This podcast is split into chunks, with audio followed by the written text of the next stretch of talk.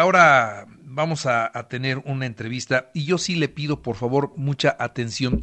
Yo con esta entrevista no los quiero asustar. Yo con esta entrevista lo que quiero es que entiendan ustedes cómo es la fase 4. La información para cualquier persona es muy importante y yo quiero que usted acá tengo, tenga información objetiva. Acá no entrevistamos a charlatanes, acá no, no damos noticias falsas, acá solamente manejamos información confirmada, información confirmada. Y bueno, en esta ocasión le pedí a una doctora que conocí hace no mucho, pero con la que he logrado muy buenas entrevistas por todo lo que sabe. Es una mujer muy, muy capaz y que pues eh, ella es bioética.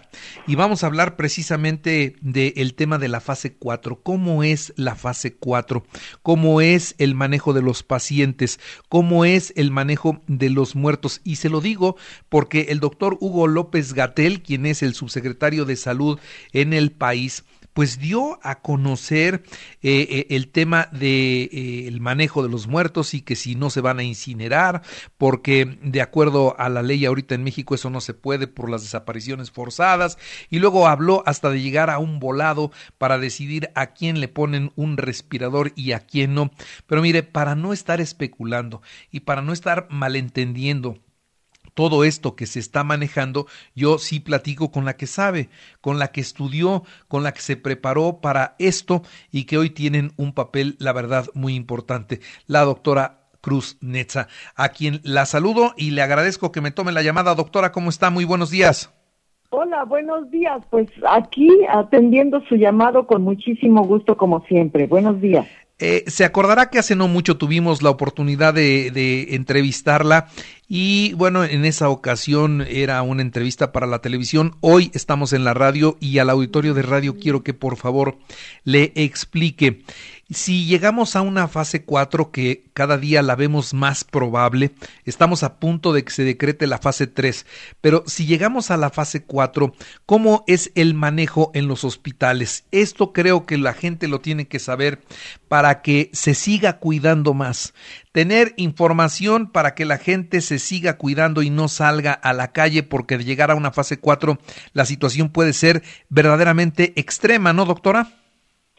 Pues ya desde la fase 3, este, mi estimado Carlos, ya en la fase 3, que es donde se da el máximo de contagios, o sea, el pico más alto, eh, ya desde ahí van a, se van a ver eh, la situación muy, muy, muy terrible, muy, muy grave, este, porque es exactamente cuando, cuando se va a tener el, el, el pico más alto de contagios, o sea, lo más que se van a contagiar lo vamos a tener ya, ya incluso en, la fase 3. En la fase 4, pues simplemente vamos a tener la, la, el, el golpe a su mayor extensión, pues de cuántos infectados, cuántos muertos, este, la sobresaturación de hospitales, etcétera, etcétera. Entonces, en realidad estamos ya con un pie adentro de lo que de lo que va a ser el, el máximo golpe de esta pandemia aquí en el país. Ahora bien, el manejo hospitalario para que la gente sepa que pues no es nada fácil, nada fácil porque va a llegar mucha gente enferma y pues evidentemente no vamos a tener todo el equipo que se necesita. Eh, es, es, ya lo vimos en otros países. Llegan los pacientes y que necesitan un respirador y no hay todos los respiradores que hacen falta y entonces empieza la selección.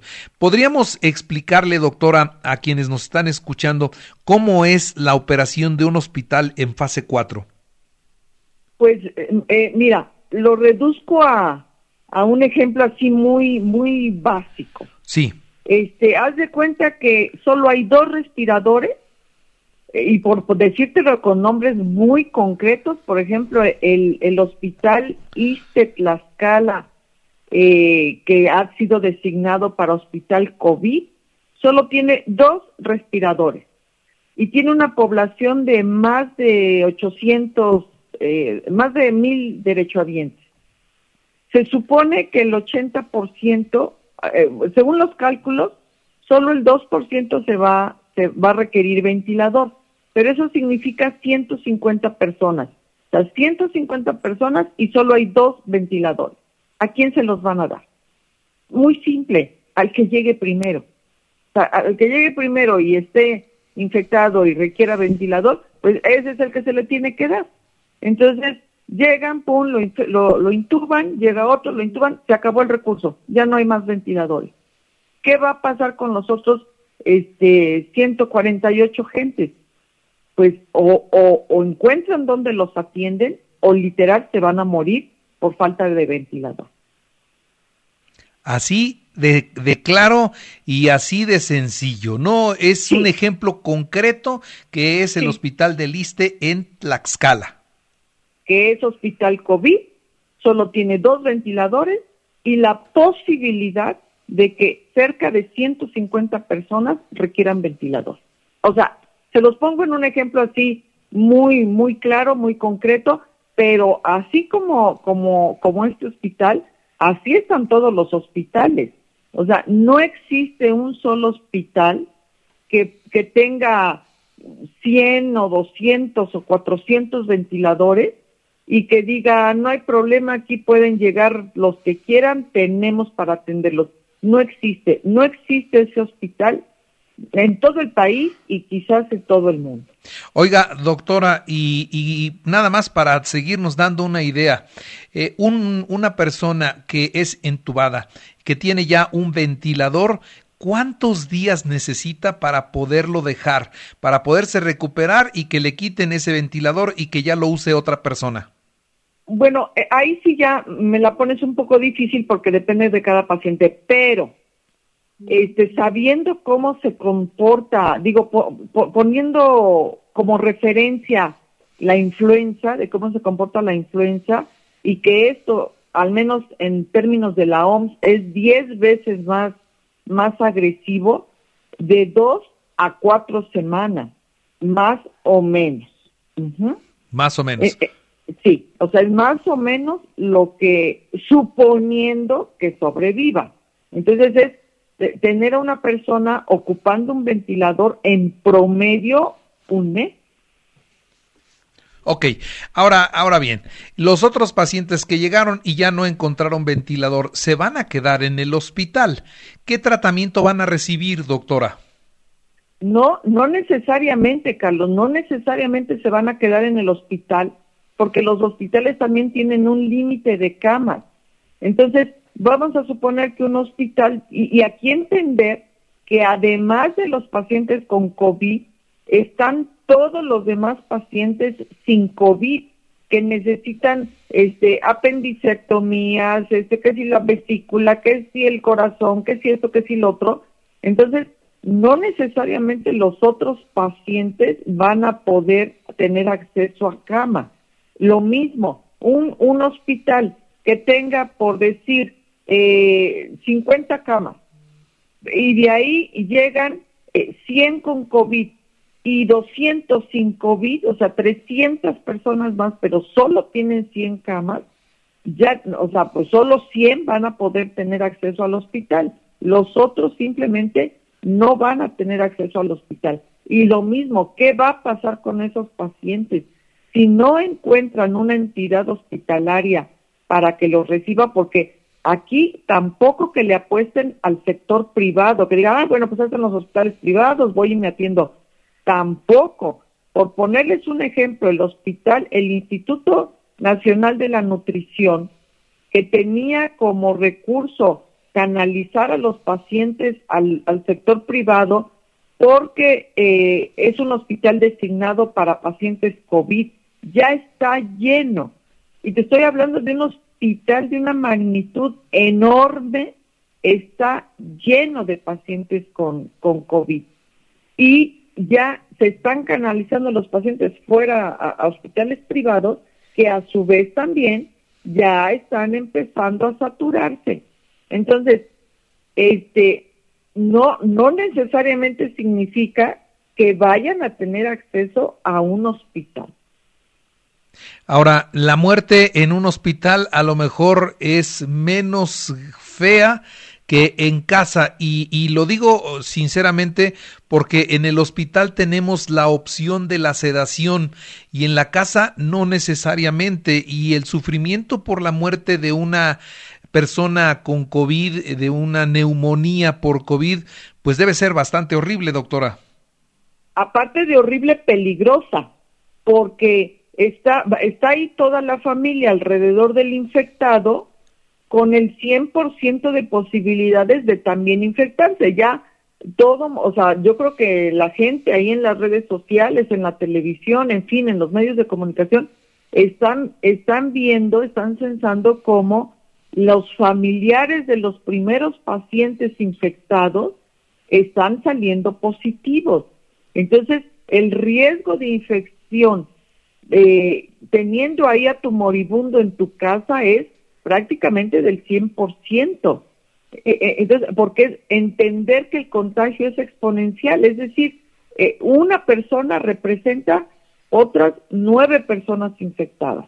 Entonces, aparte es muy peligroso tener ahí a tu enfermo infectado en tu casa sin saber bien cómo manejarlo o manejándolo así de forma, pues, digamos, común y corriente, con desconocimiento de muchas cosas, porque es un hecho que se van a infectar también y que van a estar al rato, pues igual como el moribundo, no encontrando dónde atenderse y pues muriéndose y así sucesivamente. Sí, e, efectivamente, al interior del hospital se cuenta con el recurso en un momento dado de sedación terminal, este, y pues eso da otras, otras posibilidades de, de controlar la situación. Y eso es, y por eso ahorita un punto muy, muy crucial, la gente tiene que entender, o sea, la gente tiene que, que, que, ponerse también ya la pila y tiene que entender que esta situación de que no los dejan entrar a ver a los pacientes, no les dan acceso a los hospitales, no es por ganas de fregar, no es por ganas de estarlos este, agrediendo o no entenderlos, sino que es por seguridad. Ellos se ponen ahí a gritar en las cámaras de televisión que, que no les importa infectarse, que, que quieren entrar. Créanme que si se llegan a infectar, sí les va a importar. Sí les va a importar haberse infectado. O sea, que no confundan eh, y me disculpo con tu público si alguien se siente ofendido, pero que no confundan histeria con la necesidad absoluta de controlar lo más que se pueda esta situación. O sea, ahorita porque lo sienten como teórico, lo sienten como lejano, lo sienten como a mí no me va a pasar, pero en el pero ojalá pronto estén pudiendo en todos esos medios de comunicación entrevistando a los algún sobreviviente o alguna familia para que vean lo grave, lo terrible que es infectarse de esto y, y, y no tener eh, acceso pronto a, a, la pues a la atención médica. O sea, no es no es como la gente lo está poniendo en los medios de comunicación. Es la situación de que si esto no se controla, de, ya desde la fase 3 va a ser una verdadera tragedia con, con, con dimensiones gravísimas, o sea, lo de Italia y lo de España, nosotros no vamos a poder con eso, va a ser mucho peor que, que lo que hemos visto en Italia y en España. Por las condiciones económicas y de infraestructura hospitalaria que tiene nuestro país y por la cantidad de habitantes que tenemos y por el poco cuidado que hemos mostrando y que mucha gente sigue saliendo a la calle, ¿no? Sí, sí, sí, sí, y como como se los como te lo planteé hace un rato, o sea, tienes 150 pacientes que necesitan ventilador y solo tienes dos ventiladores. O sea, ¿qué va a pasar con los otros 148? Se van a morir y se van a morir de una manera, de verdad, créanme, muy, muy, muy fea. Ahora, en el hospital, los que se van muriendo, ¿cómo es el manejo de los cuerpos en este caso? Porque tampoco podemos pensar, y ahí vamos otra vez con las costumbres y con las tradiciones, tampoco podemos pensar que vamos a recoger nuestro muerto, que nos los llevamos a una funeraria y que le podemos hacer su velorio y que le podemos dar cristiana sepultura, doctora. Sí, no, eh, todo eso no se va a poder hacer Ahora, yo entiendo esta cuestión. Un, segundo, por favor, un segundo. Sí, sí, sí. Son las eh, 8 de la mañana con 39 minutos, 8 con 39. Es que ya lo escuchaba muy entrecortado. Eh, yo entiendo esto de la ley de víctimas y por la cuestión de las desapariciones forzadas, pero a mí me parece que en este momento se tiene que privilegiar la seguridad pública. Entonces, eh, pues también un voto de fe a la, a la gente, o sea, si el paciente falleció en un hospital, eh, pues obvio, pues, este, se tiene una constancia eh, fiel de, de dónde murió el paciente, quién es el paciente y, para dónde va el paciente.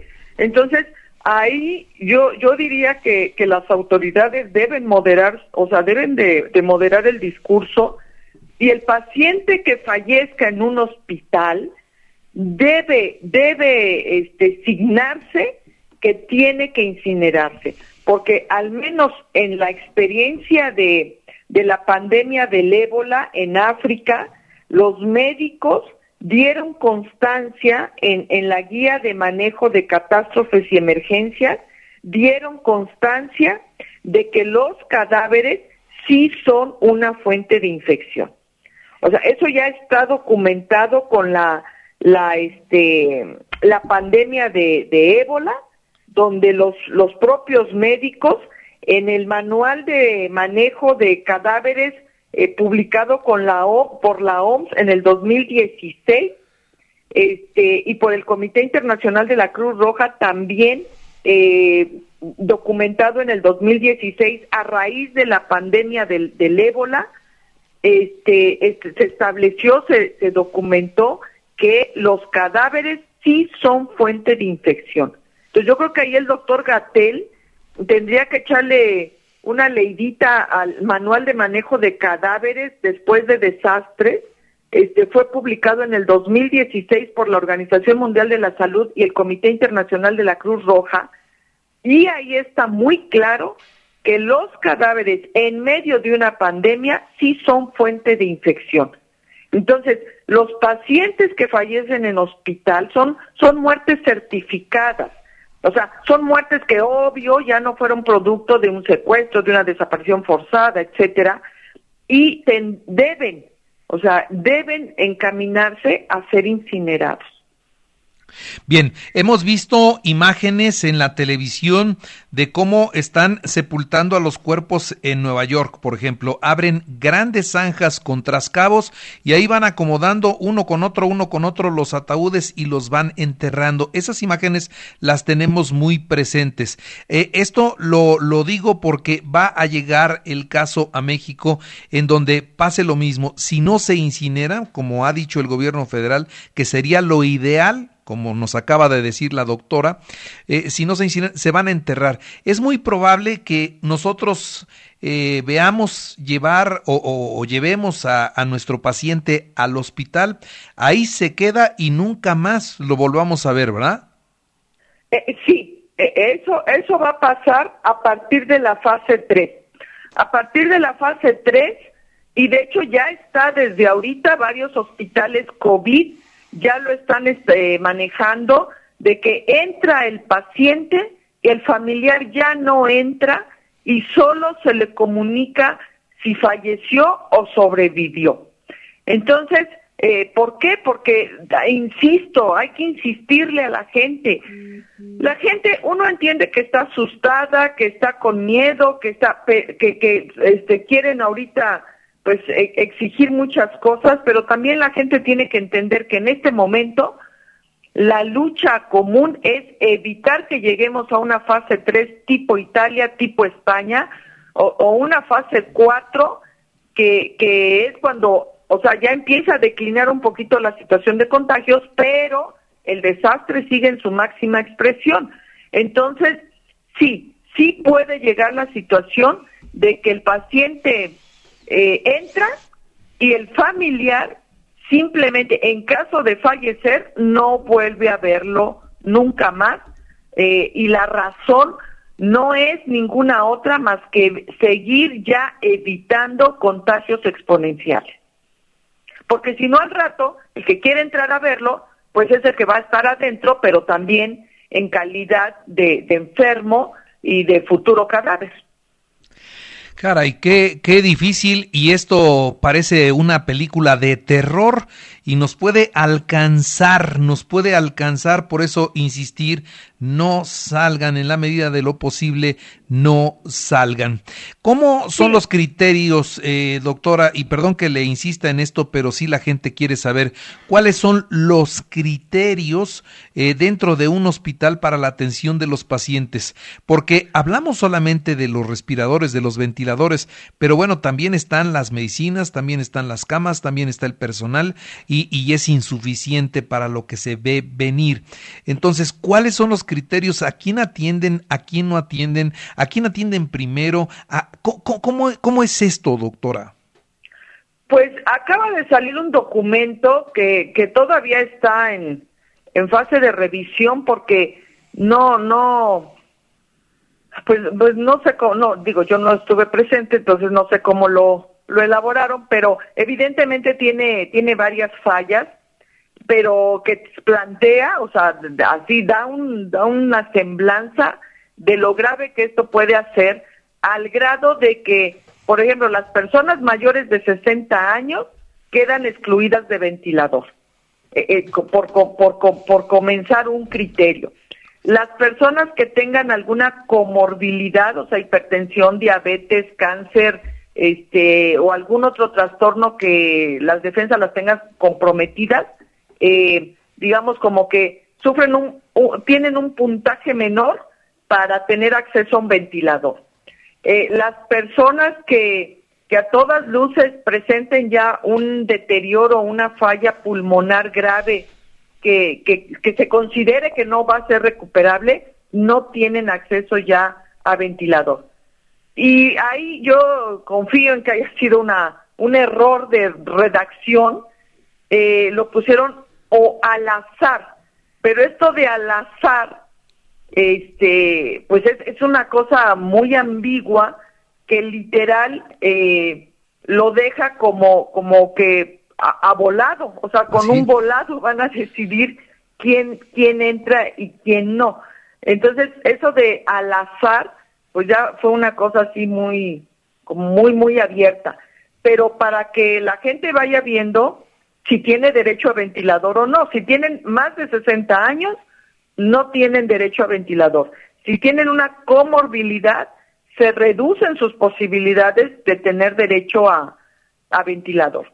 Y si de pronto hay un empate, o sea, que, que en el puntaje alguien salga empatado con alguien, ahí es donde entra el azar, o sea, donde, pues literal, eh, lo, lo que en ese momento que lo vean con mayor aprecio o no, pues será si deciden si entra a ventilador o a, atención hospitalaria o no.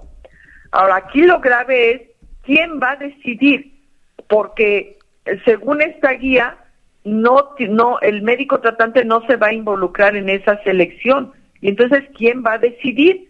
Este, ¿quién, ¿Quién va a tener esa capacidad de decir tú sí, tú no, tú sí, tú no? Eh, entonces, esto se vuelve ya muy, muy complicado, exageradamente complicado. Y ahorita incluso hicieron una modificación donde ya ni los, ya hasta los médicos van a ser estratificados. Entonces, por ejemplo, si tú eres urgenciólogo y te infectas, pues tienes derecho prioritario a que te atiendan en el hospital y te den todo el apoyo. Pero si eres dermatólogo y te infectas, no tienes prioridad para que se te atienda.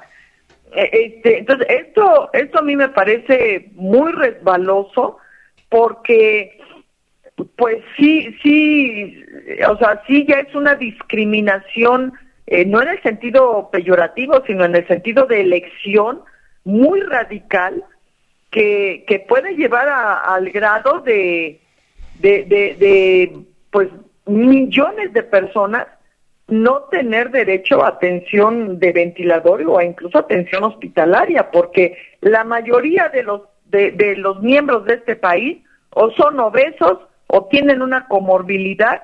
Este, aquí a lo mejor la, la, la vejez no es tan alta como en Europa, pero la mayoría tiene obesidad y diabetes. Oiga, doctora, eh, me dicen del auditorio qué injusto, porque a lo mejor los viejitos son ahorita los que más están cuidando, los que se están quedando en casa. Sin embargo, a la hora de este momento, eh, pues van a, privilegiar a un joven que le importó poco, que salió a la calle, que se contagió y que no hizo nada por ayudar a la sociedad.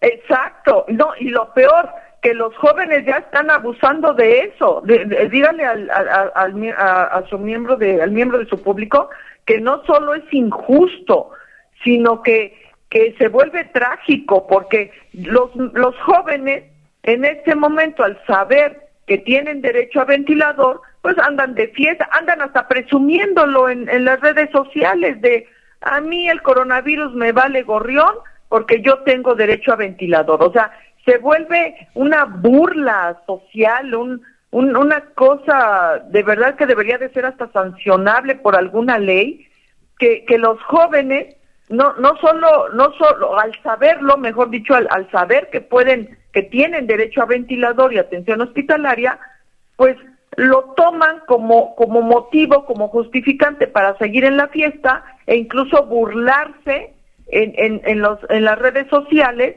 de esta cuestión y hasta presumir que siguen en la fiesta eh, porque tienen derecho a ventilador. Entonces, yo creo que ahí eh, los criterios no tienen que ser eh, así, yo creo que tienen que ser más, más abiertos y más democráticos para simplemente intentar ser justos.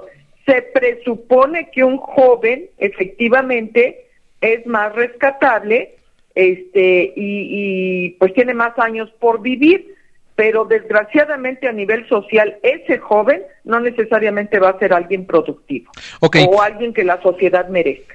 Doctora Cruz Netza, le agradezco mucho que me haya tomado la llamada, su, su explicación es muy clara. Que tenga un buen día.